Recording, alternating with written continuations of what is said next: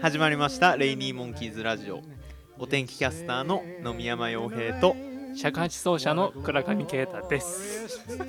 は、はいい始まりまし始またりました。えっとレイニーモンキーズラジオからクライマーが消えた情報公開 ですお天気キャスターと尺八奏者。お天気キャスターとして今回あの梅雨明けを制限しああの宣言したいと思って、はいはい。これそうですね。収録してるのがえっとちょうど開けてから。昨日土日でがっつり登ってきましたやっと梅雨明けてくれたと思ったらでもめちゃくちゃ暑いですね暑いですね。もうでも梅雨でまあクライマーも休んでたのと一緒でブヨたちも休んでたせいか めちゃくちゃブヨ多くて、すごいブヨね。とアブにもう刺されま今く日ったでしょめちゃくちゃやられてます そんな感じで今日はいあの始まってるんですけどはい。え今日はあのノミーが司会でね。ー、そうっす僕がやらせてもらってます はい。えっと事務局トーク久々なん でまあ今日大きいのとしてあの溜まってきてるお便り紹介をする回っていうのでちょっと僕が担当させていただこうかなっていうのではい。まあまず前回のあの大反響を受けた小峰さんゲストの時のまあ感想じゃないけど、いや大反響でしたね。 大大反響ですよも本当うにみんなラッ プラップに食いついてくれてますあのね、アップルポッドキャストの、はいあの上位10位以内に入っちゃってますから そういポーツ一瞬入ったんだカテよゴリーの そうそうそうスポーツカテゴリーでだいぶ自分たち上に来てますからね、はい、たくさんの方に聞いていただいてありがとうございますというこいとで、やーもうい昨日もいろんな人に、まあ、知り合いですけ どまあ声かけてくれるんで嬉しい限りで嬉しすい限りでラすジオやってて嬉しい限りです大丈夫かなコミネッチコミネムさんはあの小南さんちょっと元気ないかもしれない ですあのラップバトル仕掛けられたりしてな結いかな構来てるんじゃない大です丈夫かなかなんか今日疲れてた顔して たあ れね小南っちずっとやっちゃったなーとか言ってた からまあでもさすがオンサイドクライマーで実はあのねはいあのラップはいあれあの周到に用意されてるものかと思われがちなんですけど、はい実は前日 にそもそも小南っちの会自体前日の夜に誘ったんですもんそうそうそう明日天なんか一緒に登り行く予定でそもそもはそもそもは はい登り行こうって言っててでも明日雨だから、はいちょっとラジオどうすかゲストで、はいはい でラップとかちょっとややったらいいんじゃないかなと思ってて、 って誘って、で夜のうちに自分も、はいそうトラック作って、はいで小峰さんもねあのーリリックをそ その人その多分寝てないはずっすよあれあれ絶対寝てないからっすよ寝てないね、はいあれはねまあ僕は来て渡された台本をしっかり読むだけが仕事 なんで何も準備してないですけどそうあのののみに関してはコミュニティが来ることす自体知らなかったから僕はそうそうリリックも当日っていう まあ何でも順応に対応しますんではい、さすがですね。まあこのクライマーとしてのはい実力が、やっぱラジオは生きてくるんで生きてくるんで、、はい いでやっぱゲスト会は熱いってことでやー面白かったですね。はいで発表したいのがちょっと梅雨明け宣言とともに次回のゲスト宣言をしたいんですよああ、はい。で次回のゲストを発表させていただきますドゥルルルルルルそれ効果音ね、あー後で作れるかもしれない。あわかりましたえっと次回のゲストは草野俊道さんですあの石石のの人 すごいとこ、はいあれ逆オファーですかけあケイタさんがオファーしてあ、オファーさせていただいて、さすが、はい。ま、なんでまた草野さんなんですかまああのーサンチェさんにゲスト出演というか、はいはいあのーまあ将来的に出てくれませんかってこう、はい打診を実はしに行ったんですね。はいその時にあの草野さんって結構三枝さんと一緒にはい昔登られてる方で、はいで草野とかいいんじゃないか ってパスされ た言ってもらえて、はいあもうそれはぜひっていううんお願いしたら、はい三枝さんが連絡取ってくれてあサンツさんが取ってくれたんですねそうですそうですさすでが連絡先を教えてもらって、はい でオファーさせていただいたっていう流れですね。いやまた僕はもい急に聞かされて「草野さんっすか?」みたいなそうですねさすがいやーでもアンダーグラウンドな人たちを拾っていきたいって最初言ってる からまあ草野んさんもうメジャーですけどでもまあコミネッチもメジャーだけど まあいやまあそう まあ本当ですよでも実質僕もそうですけど声聞いた人とかそんなにいないんじゃないですか音声まあ音声メディアとして残るんで実際そうだねそんなに岩場でお会いしてとか T オールで登ってる人は、うんうんうんあのよく会うかもしれないですけど、うんうんうんそんなに話したりはしたことないと思うんで自分もそんなに実はなくて多分お会いしたのは45回ああそうっすよねぐらいなんですよねはい僕もなんですごい緊張はしてますうーんいやそれでそのオファーさせていただいて、はいでメールのやり取りしてて、うんで、まあ、やっぱりインタビューさせていただくからには、はいその人となりというか、はい前情報と思って、はいあの影響を受けたクライマはいーをお聞きしたんですね、はいでなんとなく自分の中で、それ話すんですねもうまあ、予告って こああとで予告はいはい、はい、結構その草野さんっていうそのボルダはいーラーののイイメメージージがはいまあ、石の人ってあの、はい岩と雪のはあいの記事が有名なので、はいえっとですね実はもっとそのフリークライミングっていうルートをこうんう開拓したり、はい屏風ではいあのもともとルートまあルートとか山なんですよねルルーツルがーツがはいはいはいで結構その影響を受けたクライマーはいの中にも、はいラインホルト・メスナーはいとか、いやすごい意外でしたああとダグ・スコットはいとすかごい意外でしたという僕はなんとなくそのイメージは実はついてたんですけどあーそうなんですね予想はついててはいでもあやっぱりなんですねってういうーん思ってはいあこれは我々もちゃんとこう勉強して臨まないともやばいなっていうはいのは感じ思まっしてたねま。す確かにはい、まあそんな感じで、えーはい予告というかはい形を最初にさせてもらったんですけども、はいまあ、予告を最初にさせてもらったのは、うんあのーまあこれ草野さんから OK もらってるんで、はいまあ、OK なんですけど、あのー質問をリスナーの方から、うんあのー募集しても OK ではい という聞きたいこととかはい何でもそんな難しくなくても好きな食べ物とかでも OK ってことですよね そうですかねわかんないですそ れはそれはあの本人にこう、はいいやそこは僕たちの聞き方次第かもしれないあでそうすだはねいもう何でも気になることがあればお便りいただいてそうで当日、はいあのーそのいただいたレター、はいまああの我々のホームページから、はいあのーレターっていうのがあるので、はいそこから送っていただいて、はいはいでまあ、あまりにお祝いはね、はいこうでも自分たちお便り大好きですからねもうお便毎り大回お便りくださいって言ってるからそう そうそう、はいまあそういうことで、はいえー次回のゲストということではい草野さんを、えーお迎えしますということではいでまあ今回はですね、はいまあ、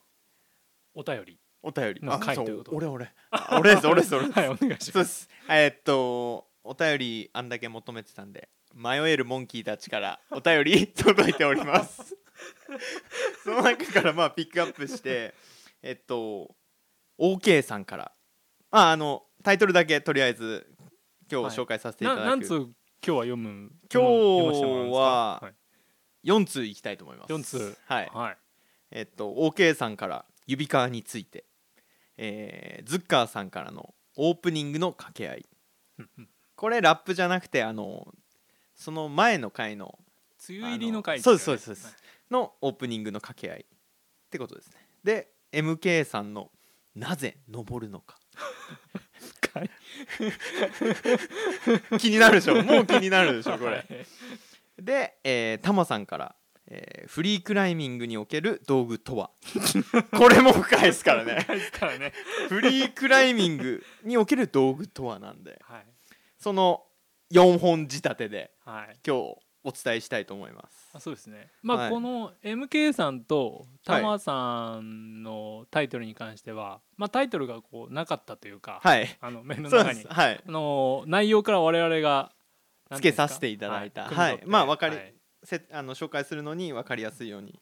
てことではいじゃあ最初の OK さんからのお便りですねはいえっとお二人の対指川消耗作戦あるいは考え方についてお聞きしたいですっていうお便りいただいてますどうですか まあ僕も昨日まあ同日と久々えっとまあボルダーなんですけど小川山に行ってきたんですけどまあタイそれちょっと考えながらお便りのこと僕はもう日々日頃からもうラジオで生きてるような感じなんでそんなそんなその生活に根付いちゃったのこのラジそうそうそうオあ もう大事ですね自分でもそうっ結すよ局クライミングを考えてるのと一緒なんではいはいその指輪対消耗作戦今回は何でいこうかって考えながらやってたんですけど土曜日に作戦失敗でもう日曜日はボロボロでしたけどでまあサーキットしてて思ったのは、まあ、クライミングシューズが減るのも一緒っすよねザッあてーその花崗岩とかで言うとあのスラブとかでザッっていう落ち方をするか飛び降りるように降りるかうーんザッて落ちると結局あクライミングシューズは消もうザッてもうあのエッジがひらひらになる感じの耗するねはいはいはいはいで結局それって指側も一緒なんじゃないかと思ってあーザッていうようなその猫パンじゃないですけどうううなんですかねザッていうような落ち方をしなければ指側は減らないなって思ったんですようーんでもペシン系の課題はちょっと厳しいですけどそういう価値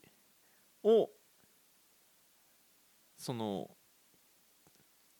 す下手ですけどザって落ちなん かなんすまかねあ言いザたいって言いたいことは分か なるんかちょっと言葉にするのが難しいんですけどザってしないようにっていうのを意識して土曜日に登った結果な何がちょっと作戦失敗だったかというと日曜日すごい圧痛が来てて。指感は減っていないけど圧痛で痛かったっていうようなイメージですねなるほどねはい結構自分はそうだね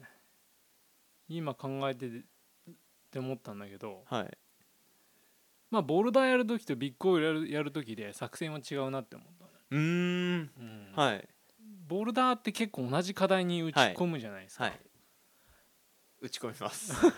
で同じ場所がやっぱダメージ受けるんですよはいわかりますだから、まあ、自分も昔とか指皮下げてからが勝負だなんて言ってはい いたやぐ らいでもなんだけど気持ちとしてはそれですそうはそういそうそう、でもやっぱりあれって同じ課題をやっぱ打ち込むからではい、まあでも同じ課題は打ち込みたいよ ね僕らはだい、とそれを登るために来てるような感じの時ありますもんね、まあ常に冷やし続ける出る環境にあるだったらボルダ手ーをボルダーとかそうじゃない特に夏とかああ、ゆあのー手を冷やした方がいいんですか手を冷やすうーんん温まってると避けやすくなるんですかえーっとそうだねこれはまあ自分のこれ持論なんだけどはい熱ってあるじゃないですか、圧はいその敗退理由の圧そうあのーはい指皮下げてないんだけど、はいこう押すと痛いってやつすげえ痛いです、はい、あれって内部の内出血だと思うんですよね、はいはいはいで内内出血を起こしてるってことははいその中の肉が傷ついてるわけなんですよ、はいはい細胞として、内側って内内側側のダメージですそねうそうそうそう、はでそこに外からちょっとしたこう突起のいはい刺激が入る、はいきっかけが入ると、はいすぐ下げちゃうあー内やられてると結局外もそ弱いんですねうそうそうそうあなんかわかる気がしますでもだからその内出血は常にやっぱこうお自分の体重をこう全部かけるわけなんで、はいえー、と少しずつ起こしていくのは仕方ないと思うんですようね、んそれをいかにこうゆっくりなペースにさせるかっていうのがはい結構肝だなと思っててはいはいはい確かにだから連続で打ち込む時とかって、はいすぐ指皮避ける避けます そうでしょすぐ避けますで自分も昔の方が避けやすかったのえそれなんでかっていうともうマシンガントライってー、はいいわゆるあの、はいもう全然休まずに常に登り続けるっていう、はいえー、とあれをまあ岩場でもやっぱ楽しいからやっしちゃいます、まあやってて今でもしちゃ今僕それですそうそうそれはでもねいいいいなと自分も思うんだけど、はいその指皮を消耗させたくないっはいていう意味ではゆっくりやっぱ登った方があいい一本一本大事にってことですそうそうそうそううーんでこの考えって結構ビッグオールにつながってきてあそうなんですねそう特にまあヨセミテでフリークライミングする時とかあって、はいでヨセミテ結構フェースクライミングがあるんだよはね、いだから指輪結構やられるの はいはい価値とかこれ持つのみたいなの持つ時とかそうそうそうありますもんねで、はい、岩自体がもう熱いのよはいはいはいもう日陰もないからもちろんなんかあったかいですよ ねあったかい時なはんかもうねフライパンで熱含んでますもんねそうべ確かにああのー 外国人とか結構ベーキングって言ってるからねあもそうなんですね あのフライパンフライパン状態、はいであすあの状態の岩をこはいうやっぱ登ってると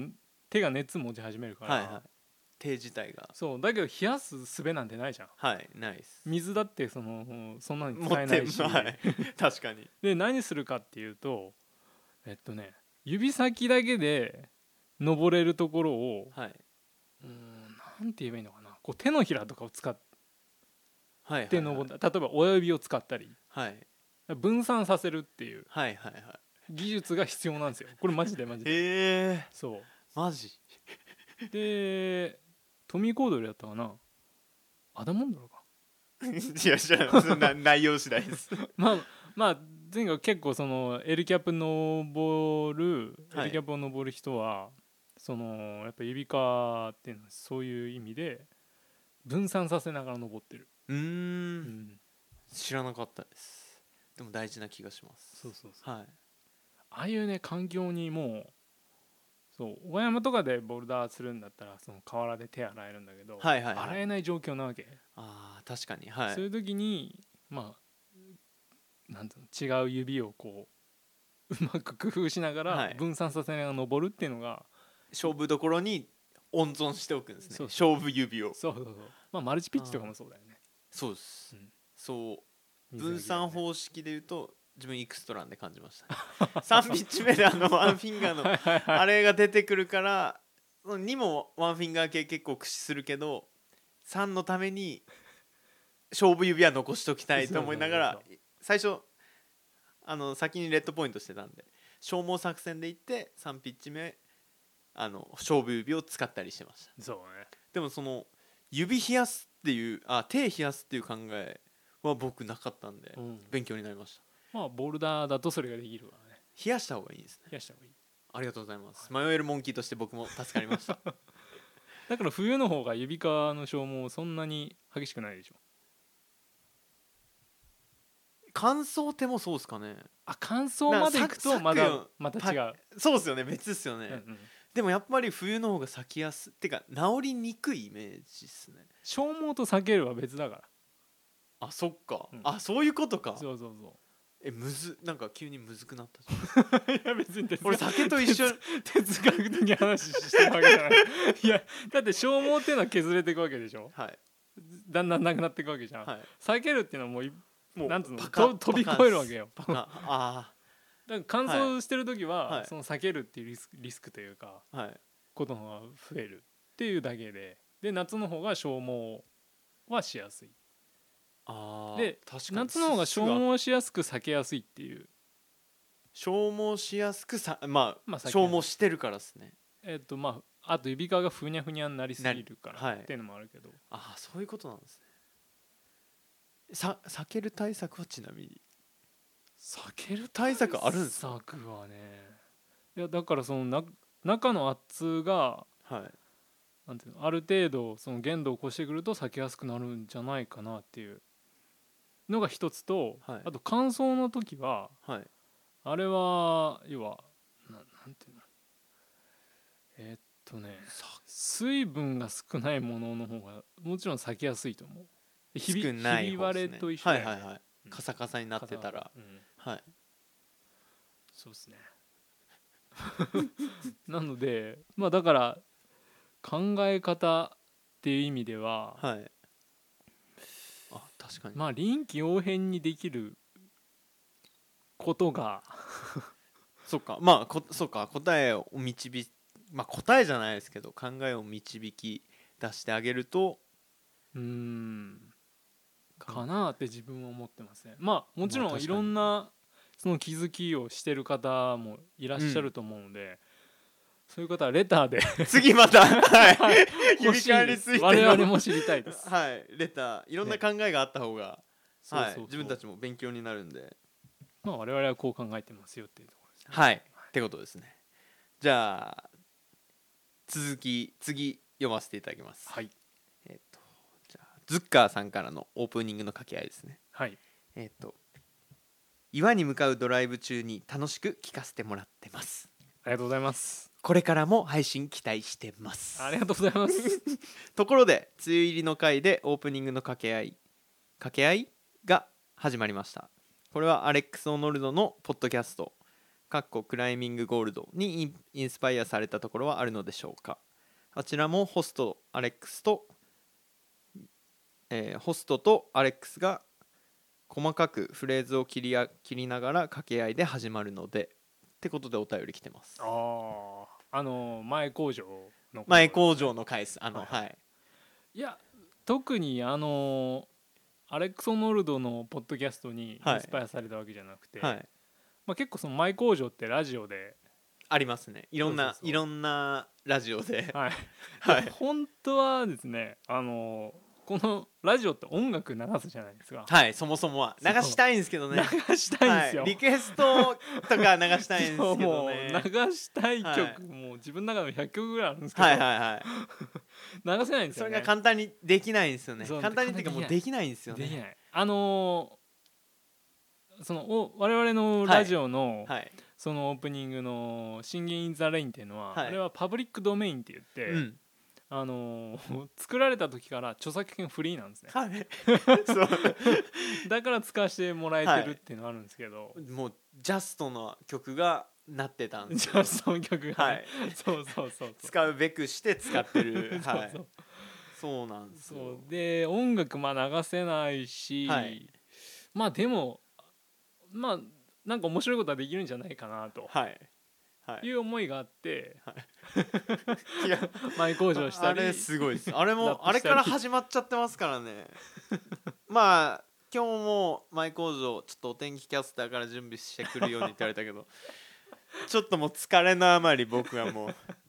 うもう疲れた暑さで意識朦朧としながらアイスを今日持ってくることだけしか頭になく て前工場今日はありませんはい。まあ、マイ工場も我々の気分次第で。あれ不定期不定期であありがとうございやまるす感あじでれすも不定期で、はい。いいのが出た時にあのまたそうそう。トライさせてもらうってことでまあ、でもね、本当最近。まあ、クライミングのことと、はい社会地のことと、マイ工場のことしか、ね、こう頭にこ う。一緒です ねそれはもう僕と一緒じゃないですかもうラジオのことばっかりですそもうそうそう。それぐらい根付いちゃってるわけなんですけども。はいんいやいいことですまあ、そういうわけで、はいえーまあ、マイ工場は。えーあれは、まあ、一つの。なんていうんですかね。クリエイティブな、そうですクリエイティブな、。はえーアクションとして そうそうそうそうですねレクレーションですねそうそうそう。時々。入る時々は入い、るやつ。毎回課されるとちょっと疲れてくるんでそうそうそうそうそう。はいまた次回ある時をお楽しみくださいってことですねはい。じゃあ残り2通あのすごい迷えるモンキーから 迷えるモンキーかわからないですけど あの来てるんでじゃあ先にはい。えっと MK さんの「なぜ登るのかあ、」ですねはい。えっと読ませていただきます楽しく拝見させていただいてますありがとうございます。ありがとうございます。えっと、お題の中に出てきた登る理由とは、本能というより、本能というよりも社会的影響が大きいのかなと自分は思います。ちなみにこれは、あの、コミネッチの回の前半の、とことですねことです。そうですはいね。。で社会的社会的影響が多い大きいのかなと自分は思います仕事を含め日常生活ではこうすればこうすればもっと上手にやれると自分だけが思っていてもさまな様々な理由の中で折り合いをつけるつけながら結果を出していかなくてはなりませんうん。クライミングかっこボルダー経験のみですがに関しては自分の考え方や思いのままに理想を追求することができるところが魅力的でありそれこそが生きる上で唯一自己実現可能な存在に思えるから困難を受け入れ夢中になることができるのだと思います、えーあとは麻雀やゴルフと同じで状況や形は似ていても同じ全く同じ状況や形は二度と起こらないのも飽きさせない魅力の一つです分かりにくい例えですが PS46 歳男性経歴昆虫採取5年かっこ笑登山5年クライミングかっこボルダー6年昆虫昆虫採取5年かっこ笑僕が入れてるわけじゃないからさ忠実に読んでるだけなんではい、お願いしますはいはい、えー山で昆虫を探していたら登山道に出会い山を登っていたら岩に出会いいろいろ調べてジムに通い始めた頃 YouTube で倉上さんと平島さんが出ているスカルパの PV に魅了されボルダーにはまり今に至りますってことでお便りいただいてますあーありがとうございますありがとうございますすいません難しい文で僕もちょっとスラスラ読めなかったんですけどあーいえいえはい。ってことです。はいこれあの難しいっすねコミュニティの会のいやむず自分たちも難しいって言ってたあの時ですよ。 人類にいなくなってとかこれ何みたいな話のとこにでもあのそこを聞いてはいあの考えるきっかけになったフォロワーさんがいるっていうのもはいいや嬉しいですね嬉しいですね。そこって僕は思いましたけど。まあでもあれですね何かこう分からないものをはい面白いって思う感性っていうのははい。自分は大事だと思うんですよ、まさにいや暗い そうですねうん、な何でも分かりたいって人間はやっぱ思うと思うんですけど、はい例えば何でもコントロールしたいとかうんそれは多分人間の本能的な部分なのかはちょいっと分かんないですけどでも何かこう分からない意味が分からないんだけど、はいものを残してでそれをなんかわからないんだけど面白いなって思いながら聞くっていうのとか、はその接するっていう態度はうん自分はその人生においてもはいもちろんクライミングにおいてもあのすごく必要なものだし豊かなものだなって思っててはいはいでえこの MK さんのうん経歴で昆虫採集って、はいはいあの書いてあるじゃないですか。はい自分ここにすごくあななんなんて言うんだろう結構難しいことを、まあすごい高尚なことを考えられて、そのクライミングと向き合っていらっしゃるんだなってはい思いながらも、この昆虫採集っていう部分が自分結構つながって そうなんですよねつながるったんです よねそうつながったんですよね つながるんですよそそうなんすかって僕は食いそれはそれで食いついたんです けどつながる昆んです虫よ、ね、採取とクライミングがつながるんですよねつながるでまあその昔から昆虫採集とクライミングがつながるなと思ってたわけじゃなくて、はい例えば結構昆虫採集好きな、まあ、虫が好きなそのクライマーって多くて、うんそれこそ草野さんってうんすごい大好きらしいで すらしいんですよねはといてもお詳しいらしくて、うんであと他には飯山健二さんとか、はいいやそれも知らなかったですうんケイトさんから聞いてえそうなんって思いなが ら そうそうだってあの虫取りに屋久島とか、はい奄美大島虫取りだけに行く人ですからしそのく登りにじゃなくて虫取りをメインに行ってるってことですもん メインに行っねていやマジっすかあとはあの星名博太郎さんとか、はいはいはいはい、あの昔小山田さんのパートナーだった、はい方も確か新種とか発見して、はいあのー名前自分で名前つけた虫がいるんですよね確かだし新しいこん昆虫新しいの見つけたら名前つけれるっていう話なんですよ ねらしいらしいで論文もあの発表してあ論文も発表してるんでそうだから調べインターネットで調べると論文出てくるらしいんですすけどもマジ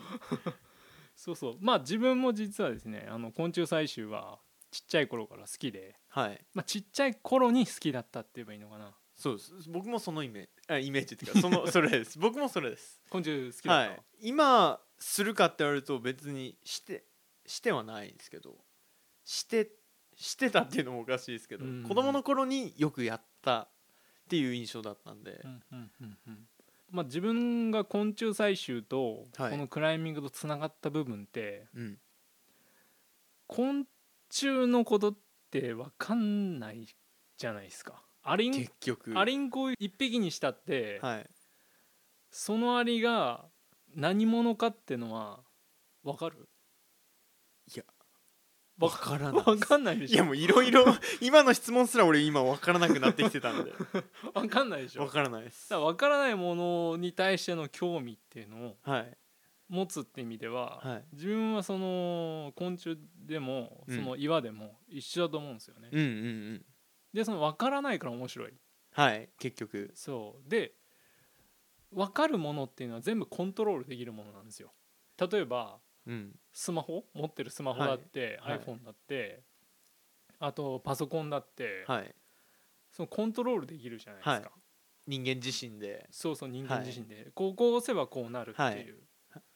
でそれってすごい無機質なものなんですよね、だはいけど自然の中にあるものって、そのそういうわけじゃないじゃないですか、うん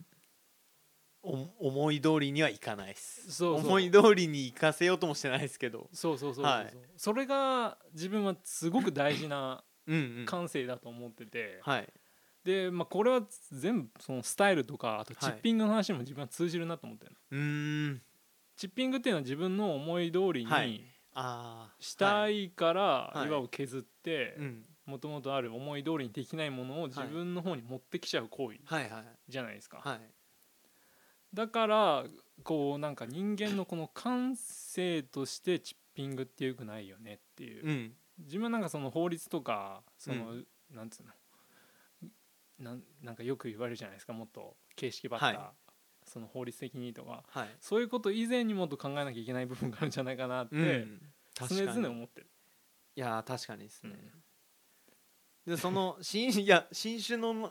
に名前つけれるっていうのもクライミングに似てるじゃないですかフ似てるよねァーストアッセントってことファーでス すよねトファースファーストトインセクトアセントって言えばいでいのき るできるんですよねそこもじゃ今ないか似てるじゃんって思いながらうん確かにでまだそれだけの新種がいるっていう、まだだもう分かってないですもんねうん、分かんないらしいですよ生態もあんそうまっすりよね分かんない虫がいっぱいいてはいで飯山さんとか屋久島で会った時に、はいなんかこう4段か5段ぐらいの虫を捕まえ てどういうことですかって感じだったんだ相けど当レアです相当レア相当レアってことですねで四つ星みたいな感じなんで しょうねそうそうそうそうさすがでなんかこのあ全然この方の答えに あ質問質問というかはいあれに答えてない気がするお題の中に出てきた「登る理由」ですよねは本能というよりも、まあ、社会的影響が大きいのかなと自分は思いますだからこれケンドさんがあの人類に自分しかいなくてクライミングしてるかしてないかって言ったああの問いか自分たちへの問いかけはいのはい時はのい、多分あのメッセージ送ってくれてるんでおそう便でりすねそうですね、はいだから確かコミネッチとかだと「生きるために釣りをしてます」とか「僕だとクライミングングしてないんじゃないですか」とか言ったとこかなって思うんですけどまあ、この方のそのえーっと仕事を含め日常社会ではうんこうすればもっとうまくやれるうんと自分だけが思っていても、まあ、いろんな理由でうんお礼をつけながら結果を出さなきゃいけないっていうのはこれって意義だと思うんですよ。はいはいはいその意義っていうのはその価値基準が他者にあるものなんと思うんですよね自分は。はいで社会ってそのものでシステム化して動かせてると自分は思っててうんちょっと難しい話になっちゃったかもしれないですけどでその後のこの方の文章に続くクライミングに関してはうん自分の考えとか思いをそのままに理想を追求できるところが魅力的って言ってるのはこれはうんうんそのクライミングは意味を見出せるんですよ自分なりに。うんうんでクライミングの中にその意義を求めない時間があるからあ意義と今意義と意味ってことですねそうそうそう、はいはいはいはい意味っていうのは自己で完結できるもの、はいはいはいはいで意義っていうのは他そ者のさっき言ったはい基準になるっていうだかはいはいらそこがこう、うーん境目ができるからもう夢中になることができるんじゃないかなとなんか思いましたうんで自分もそうだなと思っててうんでよくスタイルとか言われるじゃないですか、はいまあ、自分も言ってるじゃないですか、 スタイルスはタイルでスタイルっていうのはどっちか というとあの両方の側面を持ってていはいその意義と意味の意義と意味の、はいでスタイルっていうものを例えばまあノーマットでもいいやはいノーマットではいそのスタイルを考えた時に、はいノーマットっていう、はいそのマットを使わないっていうことに意味を見出す自分の中で、はい自分でですそう自分で、はいでそれで困難を受け入れてより豊かな経験ができるっていうのははいはい意味な部分なんですよね、意味ですねはいでもそれを例えばそのクライミングコミュニティの中ではい話し合うってなった時にはい意義が生まれてくるんですよはいはいはいでそれには形式が必要でうんえーそれが意義になってきて要はどうどこからどこまでがノーマットなのかっていうはいはい だからノーマットをえちょっと待ってくださいノーマットそのコミュニティの中でノーマットを推奨するってことですか、いや、えーああだからえっとノねーマットで登った登ってないの話そうコミュニケーション手段なんだよね結局何がですかその意義の意義って意味でのスタイルはああはいはいあ、うんはいスタイルがあるんですそねうそうそうはいでその意義に寄りすぎちゃうと、はいスタイルはのい考えがはい寄りすぎてしまうとおかしなことになると思う自分はうんスタイルな意義の方意義を求めたスタイルってことですそう優先しすぎちゃうと、はい自分の中で意味をうし失ってきちゃうんだよねだからもともと意味があってのそのスタイルっそうそていうのにうそ意義があってのスタイルってなるとうそそうの逆になっちゃうとすごおいかしくおかしなるってことなんですそねうああ理解しましたはいだから先行して、はいその意味っていうのが先行することの方が自分は圧倒的に、なんていうか健康的だと思ってて、うんうんうんいや今そう思いますそうそうそうそうでまあ自分も意義っていうものがこう先行してた時代はあってうんうんそううーんまああれは苦しいよねそれがあの、多分第2回ぐらいで話した多分あの高グレードを登んなきゃとか、うんうんそういう部分なのかなって意義ですね意義にはいはいはいなってきちゃうっていうはいことでだからこの方の、えー MK さんのうんこの文章っていうのはすごくあのー気考づえさせられるはい、考えさせられましたありがとうございます、ありがとうございますはいいいですねこのまあか面白いですよね悩,、うん悩みながらでもこう、うん自分なりに答えをいやそうですよねこの文を、まあ、送ってくれるまでも結構考えてくださってるっていうかそうですね結構揉んでくれてるっていうのを感じるんで嬉しいです、はいまあ悩むっていうか自分なりのクライミングっていうのを考えることはすごく豊かな時間だなってうん思いますよねでまあこう自分たちも考えるきっかけにはい慣れてるんでそうやってもう毎日ラジオのことばっかり考え てまあラジオのことがクライミングのことなんで、まあ、かクライミングのこと考えてるのはもう変わらないんですけどそれをちょっとラジオって言ってるだけなんで考 はい、えてるっていうような感じですねはい、ありがとうございますありがとうじございますゃあ次次も深いですよ次も深いです鎌さんのはいフリークライミングにおける道具とはでこれもあのあのタイトルっていうかあれはなかったんで自分たちで勝手にはいちょっと深い意味を持ったのにしちゃってるんですけど、えっと、読ませていただきます。はいえっと、この梅雨はほぼ毎日、今日更新されないかなと思ってい ます。ラジオいつも車で楽しく聞いています。ありありがとうございます す。さて、ずっと気になっていることがあります全身の手段として道具を使わないというフリークライミングにおいてクライミングシューズは唯一まあかっこチョークもれえー、っとかっこ閉じる例外的なギアだと思うのですが自分は最新のいいシューズを履くべきか否かはいつもいつも悩んでいます普段なるべくモカシムで登るのですが本気トライの時別の靴だったら登れるかもと思ってしまいます実際無理だと思ったりどうしてもオンサイトしたい時は硬いシューズを履いてしまいますそもそもモカシムもいいシューズなのですが EB シューズとか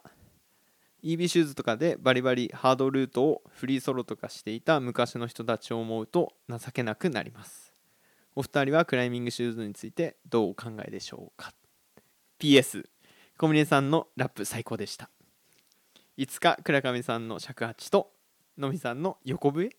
とゲストでただひたすらセッションみたいな回を密かに期待していますありがとうございますありがとうございますちょっと PS からいく とあの僕何も横笛やってんだっけいや僕ちょっとあの何もないんですよねそう何も僕ないからでも今何かを見つけようとしてるボイボイパ練習してそれまそれまだあまだそれ まだじゃないあです言わかない方がよかっ何かを手に入れようとしてるんで少々お待ちくだたさい、はいやっぱ準備期間が必要で、まあそうですね最初から初段段は登れないんでそうだね今89ぐらいから始めてます はいまあいつかセッションできればはいそうですねまあ小峰さんのラップ最高でしたよねいやコミネッチボーカルであのバンドメンバーを集めればいいってことですよね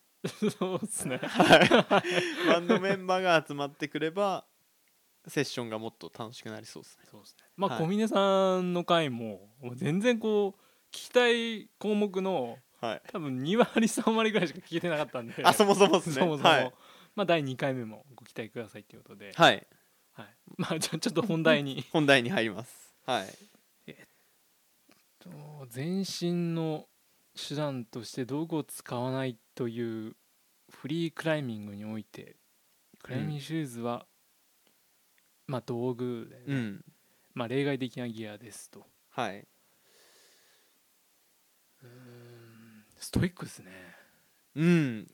確かに考え方がいやでもそうですねそれこそ土日一緒に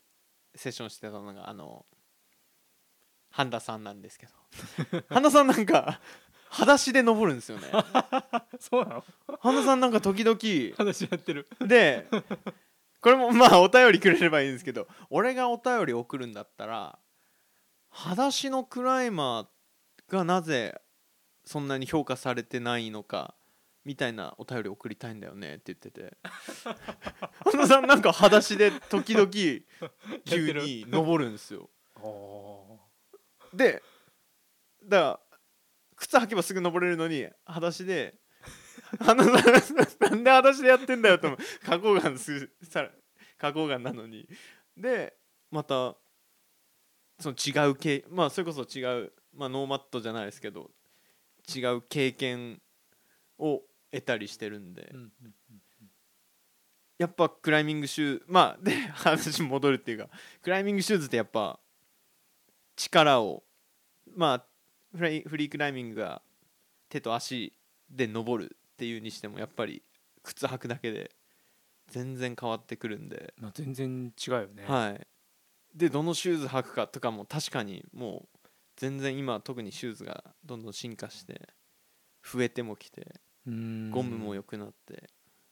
全然変わってくる中で確かに僕もうーん思ったりはしますね、だってあのー浦野さんとかねサンダーハングはいご最初の登った、はいブースティックはエイドエイドだエイドギアってイドギアだって 言われましたはい言うぐらいだからね、はいまあ、それぐらいいこやほうんとそ高性能なシューズを履いうん履いて登るのはうんエイドクライミングと、まあ、変わらないんじゃないかってことですよねうんうんで昔の EB シューズまあすごいその性能が今のシューズと比べると、まあ、低かったうんうんシューズで、まあ、難しいハードルートをいっぱいフリーソロとかまあうん難しいスタイルで登ってて、でまあそういう昔の人たちを思うとうん情けなくなりますとうんまあねこれはいや考えますよ自分もうんもちろん、はいクライミングシューズだけじゃなくてもう全てのギア、うんもう今うんもうロープに関しても10ミリとか後半とかがもうだから僕クライミング始めた時とかでも10.2とかが普通にもうフリーで主流じゃないけど 10,、うん10ミリとかだったんでからもう今9.1とかそう9切るのもシングルで普通に使ってるんでそう考えるだけでも重さも全然変わってますし全然違うだって進化はすごいですねハーネス一つにしても全然違うよはい そうでしたハーネスも忘れてまし昔のさ、人はさ自分の体にただロープをそも結そもびつけてただけだし、たはいでまあ確知り合いだとこれ言っていいのかなその辺の工事現場現場から 盗んできたはいトラロープで登ってたとか ねまあ某はい某はいクライマーなんですけど、はいまあちょっと名前を伏せとこう は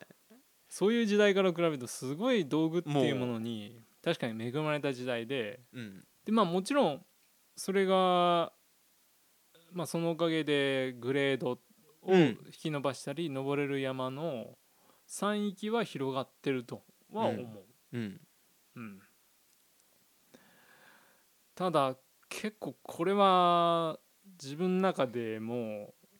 うんジジレンマとは言わないな難しいテーマでうんその、まあ、道具をこう選択するっていうのも一つのクライマーとしての能力だと思うんですよね。はい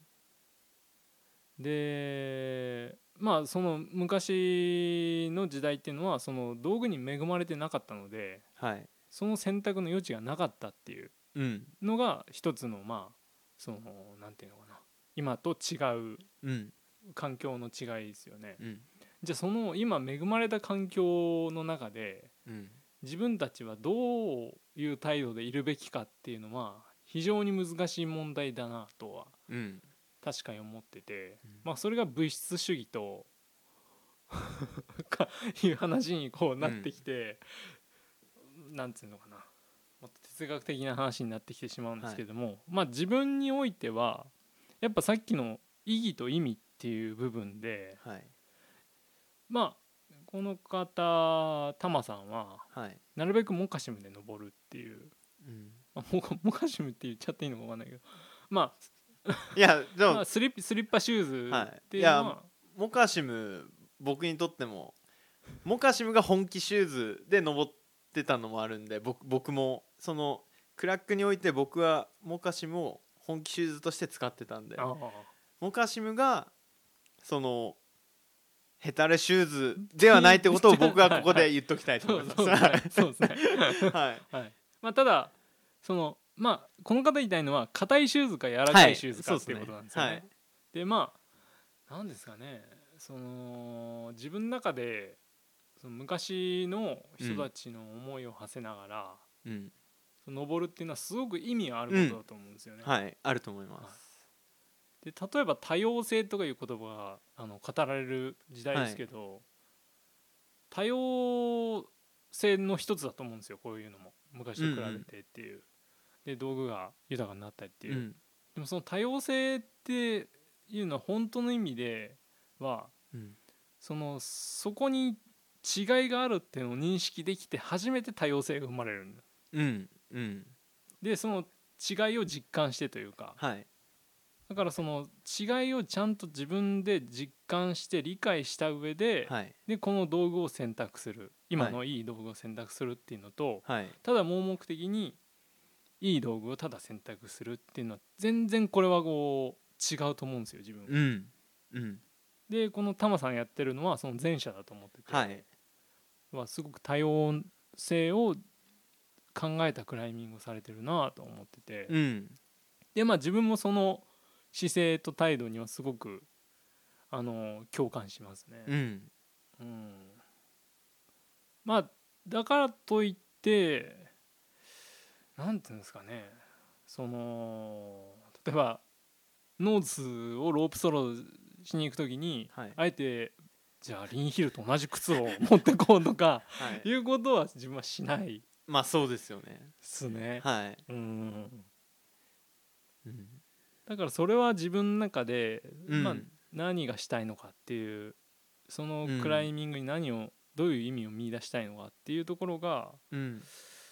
まあ、結局大事なんじゃないかなと思います。確かに答えになってるのかなこれ。いやでもなんかちょっと今日の裏テーマになりつつあるその意義と意味別にね何も話はあったわけじゃないですけどでも確かにだから意義意味を持ったその自分の中で意味を持ったトライですよね自分今は そうそうそうそう。読んでてシューズ関係ないですけどそのえっと例えば今まあ BD からすごいワイドギア出たじゃないですか8番とか八番とかね。で実質あの不動産にあるえっと小春日和かな僕ワイド 10B ぐらいのワイドあの水垣本で清水さんが挟まって、えっとチューブチョックとかで登ってる写真で僕も登りに行ったんですけどあマジ俺これし死ねるなって思いながらなんか僕ももちろん持ってないんで78とか6が6でも広いぐらいのサイズだったんであこれマジでまあお落ちないっていうか死ぬ気でグレード関係なく登ったんですけど、まあ、それに今の進化したギアっていうかそれがあるとまあ登る分には楽になるけど初等者のあの感じただから僕で言うとこうこう清水さんこうこんな感じでだから落ちたら死ぬなとか思いながら登ったんかなとかいううんその時代時間を超えたセッションができるじゃないですか、その初等者のまあクライミングシューズとかロープとかギアはそれなりにいいの使ってるけど気持ち的にその初等者が思ったであろう気持ちを若干は自分も感じれてるのかなって思いながら登っっで終了点着いたっていうなんか記憶が今ふと浮かんだんでそこに意味を自分の中で勝手に意味を感じるトライだったのかなっていうだから今、それを今78手にした状態で登ってたら同じ気持ちでは登ってないなって今ふと思ったんであークライミングシューズにおいてももしかしたら意味自分の中で意味を持ったトライをするならうんそのとまあその当時も使われてたであろう柔らかいフラットなシューズ履くかそう今のシューズで登るかとかまあそうだねで若干変わるのかなと思いながらまあこれはあれだよねあのーマットを使う使わないとかうん、うーんボボルトはちょっと違うか、うん、まあ、そういうのと同じ、あのー命題というかそうですねだと思うんですよはいでまあ自分のその人人生観になっちゃうんですけどこれは、はい 人間でこう進化してる発展してるって言われてるんだけど、はい逆に今は退化してるはい退化するしかこうなんていうか文明が進化すればするほど発展すればするほど、はい人間は俺は退化してるいくと思ってて、うんでその退化に抗う必要はあると思ってる、うんうん一番その人間が自然の中で生きていく上でうん強かった時代ってうんそれこそもっともっと遡ったさはい時代だと思うんだよね、はい服も着てないぐらいのはいなぜ登るのかの時ぐらいですか そうそうそ うそうはいそうそうそうげまあ原あの勝手にイメージするようなマンモスと原始人みたいな時代ですよね。そうそうそうそうはいはいでまあさっきの話とかぶっちゃうんだけどやっぱコントロールできるかできないかっていうのをうん自分の中でこう持っとくそのどこまではコントロールできてどこまではコントロールできないんだっていうのをうんもその知るきっかけにはクライミングはなるなと思うんですようんうね。んうん確かにでそこにあまりこの近代的なものを持ち込みすぎるとはいもうどんどんクライマー、まあ、自分も含めてねもちろん、はいで退化していくと思ううん退化っていうのは弱くなっていく、うんその自然の中で生きていけなくなるはいはいんじゃないかなと自分は思う生きる能力的生にきる能力的に、うん、だはいだそう分かる気がしますからそのあたりやっぱアルパインクライマーの人たちって強いよ ね結局いやさあクライマーにくくられるピラミッドの頂点にいる人たちがアルパインクライマーだと思ってますあーでもまたふと思い出したのあの青木達也さんいるじゃないですかはいはいはいティミーさティミんーさんと一緒にあの継続また継続なんです継続それも途中で敗退したかなんかなんですけど継続やろうとして継続やってた時あるんですけどティミーさんめっちゃでかいあの510のあのミッドカットのなんかシューズがあったんですけどそれで普通に登ってたからあーあ靴じゃねえんだなって俺そこでもあでも靴じゃねえんだなって結構言いますね僕もだってさで登ってたんでリンヒルのあのノーズのをフリークライミングしてた時 のあの格好を見たことあるはいえっともうアメリカのスクー ルスクールドあの映画とかに出てきそうなデニムのホットパンツみたいのにすごいよタンクねタンクトップっていうのか半袖を切ったそうそうやつなのかみたいなでノーヘルだよノーヘルで、はいで当時のはい、 あのねそんなにソールも良くない今と多比べる分とは靴で、い、はあのワンプッシュしちゃうんだからねワンデイでい、やばいっすねはいそういうことなんじゃないかなとうん思ってて、うんなのでそのタマさんへのあのーなんていうんですか疑問というか我々への質問に対してはまあそういうことですと、そうですねまあ、道具についてですよねう。ん、まあ僕も仕事上っていうかあの前にもカラファテにもいたんでいろんなシューズは履きたいもう結構シューズはい、いろいろ履いてきてますそうそうはいな選んで択できるのをあえて制限することはないと思うんですよ。うんただその選択できない状況だったら自分はどうしてるかっていうのをうんまあ軸だよねうんうん軸をまず知ってから、うんそこから選択に入るっていうのが、いやいいんじゃないかなと自分は思うん、う、うん、思いますね確かにうんはい意味まあ意味と意義とあれですいいねですねだからスタイル倉上さんが一回言ってたスタイルは態度ちょっとその話聞きたいっていうかあれ多分ラジオで話してないですよね話しないっけ確かまあお蔵入りしたので僕が多分聞いただけなん ででもそあのまあそれ誰の言葉だったんでしたっけあれは菊池ガメラさんあガメラさんのの我々はいいかにして石に飾りついてきたかっていうあの本の中ではいスタイルっていうよりも態度っていう言葉ではい表現した方がなんか自分はしっくりくるんだっては言っていて、あと結構ね昔のはいあのー山の要は岩行きはいの方の記事とかはい見ると、結構態度って言葉出てくる、うんうんうんうん確かにスタイルって言葉はねあんまり使われてないんですよねそうっすよねでその時代背景を見るとやっぱりこのスタイルっていう言葉が生まれてき要は定着してきたっていうのはうんやっぱりその意義っていうものにうんすすごく縛られるその社会うんの風潮が強くなってって定着ししたんじゃないかなっていううでん自分はその、まあ年齢的にもその時代背景の中にどっぷり使ってたんではいその態度っていうその発想自体が発想自体っていう言えばいいのかなやっぱスタイルはスタイルっていうものに、はい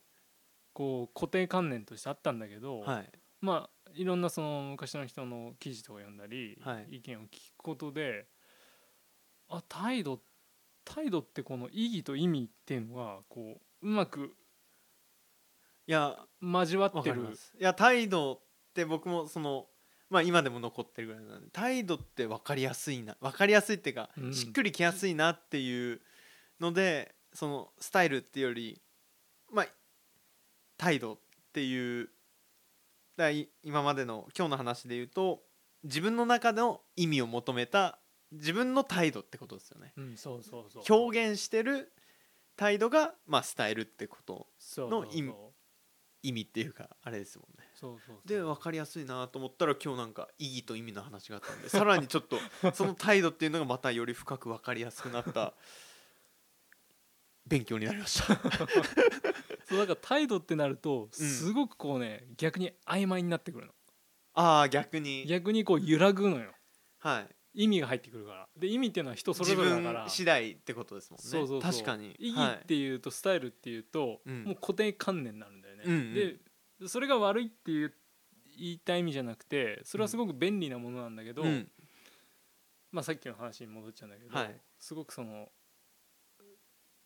意義以上でも意義以下でもないとい うかうん、もう意義その そうそうそうなんてい形うんですかね形式もう高次元概念ですもんねそはう、い概念なのはいそう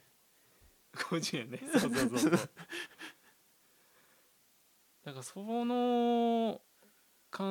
えって結構大事なんじゃないかなってうん思いますね、その曖昧なものうんでまあ若い頃、まあ、自分まだ若い若いつもりなんですけど、はい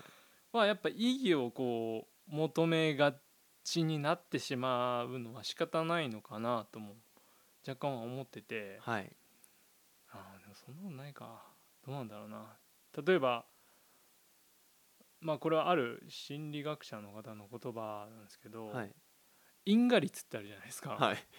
聞いたことはありますはい はいっていうけど聞いたことはありますいやはもいう原因と結果ってことはいで原因と結果っていうのははい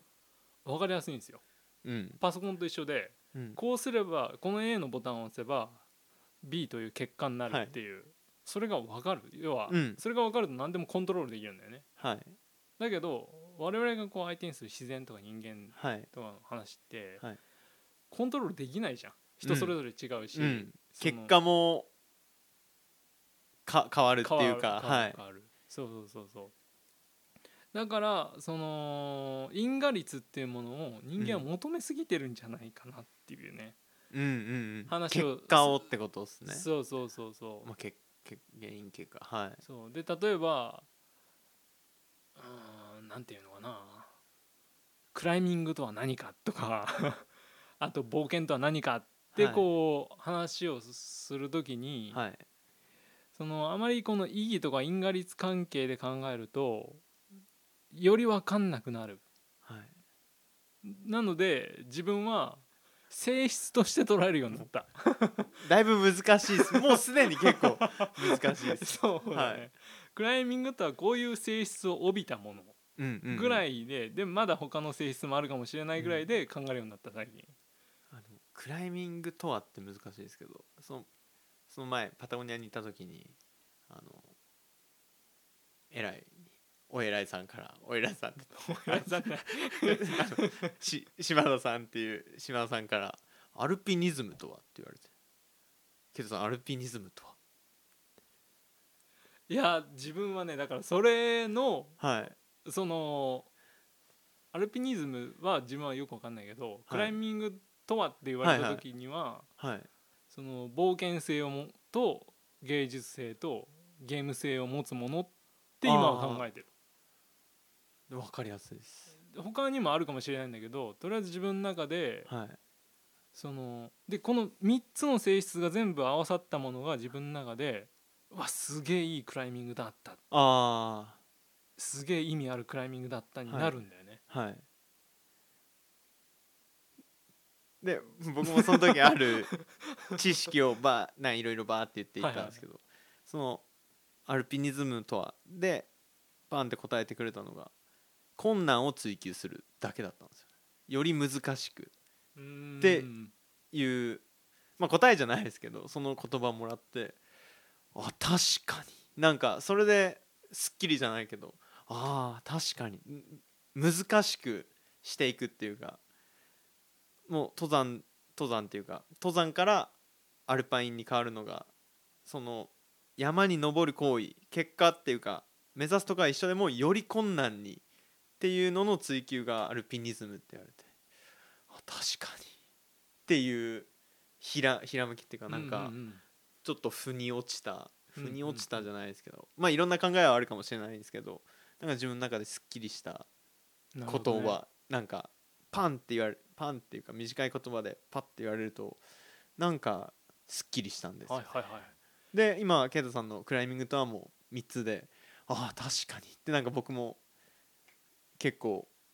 すっきりじゃないけど確かにって思った部分があったんでまあ、かなり近いよねだか近らいですどっちもね流動的ってことなんですよ、うんうんそうそうそうっす困難っていうのは時代とかその、まあはい時によってこうどんどんどんどんこもうう更新されていくはいっていうのは一つのゲーム性だし、うんでより困難っていうのは前に経験したものよりもそうそうそう未知の分に行くからそれはまた冒険性でもあるわけじゃないですか。うんでまあ自分はこの芸術性って言ったのは芸術性っていうよりもまあそのクリエイティブさってことなんですけど、うん創造性そうそうそう、はいその未知の部分っていうかはいっていう意結味で局やってないやってないっていうかそうぼまあ冒険全部広域に似た言葉ですよねそうそうそう、はい全部つながってるうんシームレスに、うんでその中で自分はやっぱこうそうだね連続性のあるものとうん一過性のもののそのバランスっていうのが、うんまあ、今結構テーマになってますね、うー んうん確かにあまりにこうゲーム性ばかりがこう先行してしまうと、はいなんかねうーんすごくこう薄くなっちゃうんですよね自分の中でクライミングが、うんうん、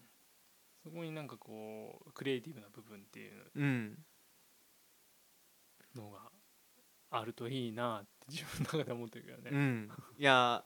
ー僕も好きなクライマーでショーンとニコがいるんですけどすごいそのまあもちろん登攀能力クライミング自体もめちゃくちゃすごいんですけどなんか独創的なんですよねいろんうなーん登る以外のこう行動っていうかあの生活においてもすごい独創的なんでうわいいないいなっていうクライマーの人たちなんですけど、うんうん うんうんうんそういうそういう感じっすよねそういう感じそうですいう感じっすそういよう感ねじですはい我々がまあお天気キャスターやってる のもそうあそうそうだから僕たちそう最初お天気キャスターと尺八奏者なのにクライミングについてめっちゃ熱く語ってるじゃないそうそうそうそ う本当っすよでまああの本日お便り4つ紹介したんですけど、まあ、僕たちあの軽く投げかけた投げかけてくれたお便りでもすごい熱く語れるんで皆さん皆さんもう迷えるモンキーたちをもう気軽に送ってもらってもそうあの気軽じゃない場気軽と捉えず自分たちは親身に寄り添えるんで、ぜひいろいろ送ってもらいたいですねそうですねそしてそのまあ次回ゲストの草野さんの